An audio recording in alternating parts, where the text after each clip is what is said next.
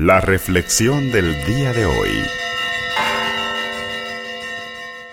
Lectura del Santo Evangelio según San Lucas.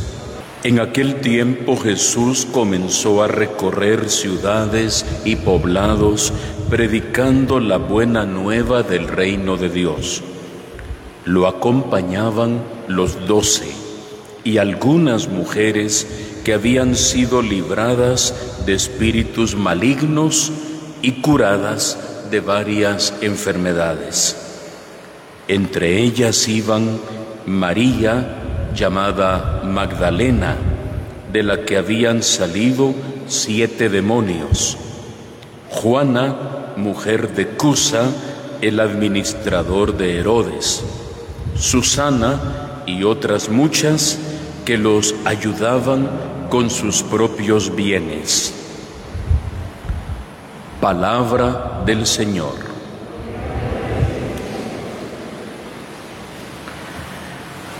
Continuamos leyendo la carta de San Pablo a Timoteo, que quisiera recordarles forma parte del segmento del Nuevo Testamento que se llaman las cartas pastorales. La primera y segunda de Timoteo, la carta a Tito, por ejemplo, son escritos de San Pablo con indicaciones precisamente pastorales tanto a Tito como a Timoteo, que ambos eran obispos y estaban guiando a diversas comunidades cristianas. Pero junto a ser ellos los destinatarios inmediatos de las cartas, también van dirigidas evidentemente para nosotros, porque Dios continúa pastoreando a su pueblo a través de su palabra. El Señor es mi pastor, hemos rezado tantas veces, nada me falta. Tú me conduces, Señor. Y parte de la forma que Dios utiliza para conducirnos es a través de su palabra. Y el texto que escuchamos hoy de la carta a Timoteo es bastante denso, bastante profundo, pero tiene un punto focal que tal vez casi lo podemos pasar desapercibido. Y es el concepto que Pablo quiere transmitirle a Timoteo sobre una realidad cotidiana, el uso del dinero, un tema del cual a veces poco se habla. Si los ministros no hablan del dinero, es porque dice tienen mucho. Si habla mucho del dinero es porque ya van a hacer otra colecta. siempre que se toca el tema del dinero, siempre eh, salen diferentes expectativas. Y por eso San Pablo hoy le dice a Timoteo algo sencillo y elemental. Cuando le llega a afirmar, mira, la raíz de todos los males, ¿dónde está? Vamos a ver si alguien recuerda. ¿Dónde está la raíz de todos los males? No. En el afán del dinero. No está en el dinero la raíz de todos los males. Dice San Pablo, la raíz de todos los males es el afán del dinero. El dinero en principio es amoral, es decir, no es ni bueno ni malo.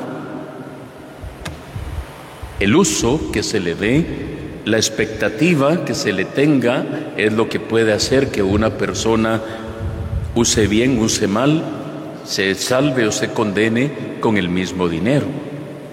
El problema, dice Pablo, es el afán por el dinero. Y en este sentido, cuando uno mira nuestra sociedad, pues puede caer en la cuenta precisamente que parte de los conflictos que tenemos en el mundo es por el afán del dinero. Familias que se destruyen por el afán del dinero, que se pelean por herencias, que se pelean por diversos elementos monetarios. Pudiéramos pensar cuántos comerciantes, vendedores se pelean entre ellos por ver quién vende más y quién supera al otro y se vuelven grandes enemistades o se busca cómo tenderle una, un tropezón al otro para que no prospere económicamente, pudiéramos decir. ¿Cuántas veces el mismo dinero hace que la persona, cuando un afán desmedido lo empuja a trabajar y a trabajar y a trabajar y a olvidarse de la familia, sin poder ver y acompañar el crecimiento de los hijos, se gana suficiente dinero que luego se invertirá en medicinas o se invertirá en solucionar los problemas crónicos de salud. El mal uso del dinero es lo que causa muchos males en nuestro mundo. La corrupción que tenemos en nuestro país, el afán del dinero destruye a la persona. Y por eso dice Pablo a Timoteo, mira, la raíz o sea, el punto central es el afán del dinero. Cuando vemos en el Evangelio, vemos a Jesús, anda caminando, es un predicador itinerante, anda hablando de la buena noticia, de la salvación, del amor de Dios, que nos viene precisamente por su persona, tanto amó Dios al mundo que entregó a su Hijo único para que todo el que crea en Él tenga vida eterna, anda predicando, anda de pueblo en pueblo, anda con su comunidad, andan los doce, andan los discípulos y dice, anda también un grupo de mujeres. San Lucas toca específicamente el tema de la mujer porque desde el principio la mujer en la iglesia ha tenido un papel muy importante. Y curiosamente, las mujeres que menciona hoy el Evangelio tienen diversas situaciones. Es decir, es una comunidad como la nuestra, con alegrías y con penas, con diferentes niveles socioeconómicos, con diferentes niveles de vida espiritual, conversas y no conversas. Dice, lo acompañaban los doce y algunas mujeres. Algunas habían sido libradas de malos espíritus y que agradecidamente al Señor caminan con Él, no lo pueden soltar después de ver lo bueno que Dios ha hecho en sus vidas. Otra dice como María Magdalena, de ella había sacado el Señor siete demonios. Hay varias interpretaciones de los siete demonios. El número siete en la Sagrada Escritura implica totalidad, implica plenitud. Por eso son siete los días de la semana, siete los sacramentos, siete los dones del Espíritu Santo, son siete los arcángeles. O sea, habla, el, el número siete es muy importante. Pero también dicen algunos, pueden ser los siete pecados capitales que tenía María Magdalena que no les voy a preguntar cuáles son, pero si usted recuerda, está la lujuria, la avaricia. Les va a quedar de tarea ahí ver los siete pecados capitales. Bueno, sacó siete demonios de María Magdalena, pero ya está convertida, ya pidió perdón y con el corazón convertido sigue al Señor. Pero también estaba Juana, mujer de Cusa, el administrador de Herodes. ¿Quién era Herodes? El rey. O sea, notemos que junto a Jesús está la esposa del administrador del rey. Y Susana, que era una mujer de una familia también muy adinerada. O sea, notemos, hay pecadores, ex endemoniadas, hay personas ricas, personas llenas de pecado, arrepentidas. Y termina diciendo Lucas, y otras muchas que lo ayudaban con sus propios bienes. O sea, notemos que también tenía Jesús en su equipo de trabajo, equipo de colaboradores, alguien que administraba los bienes, es decir, el dinero. Lo necesitaban para la evangelización. Y veremos después cómo el mal uso del dinero, la raíz de todos los males, ¿en qué estaba, decíamos? en el afán del dinero. ¿Quién entregó a Jesús?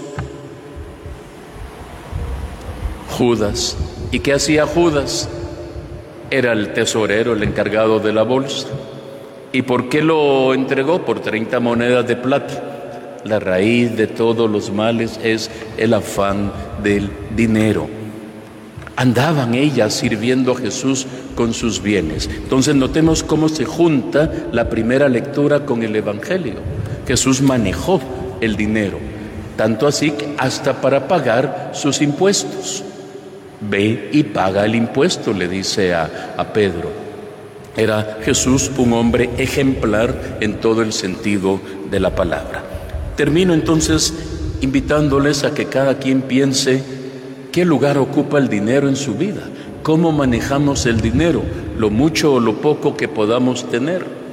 Notemos que Jesús valora las dos cosas, lo mucho y lo poco.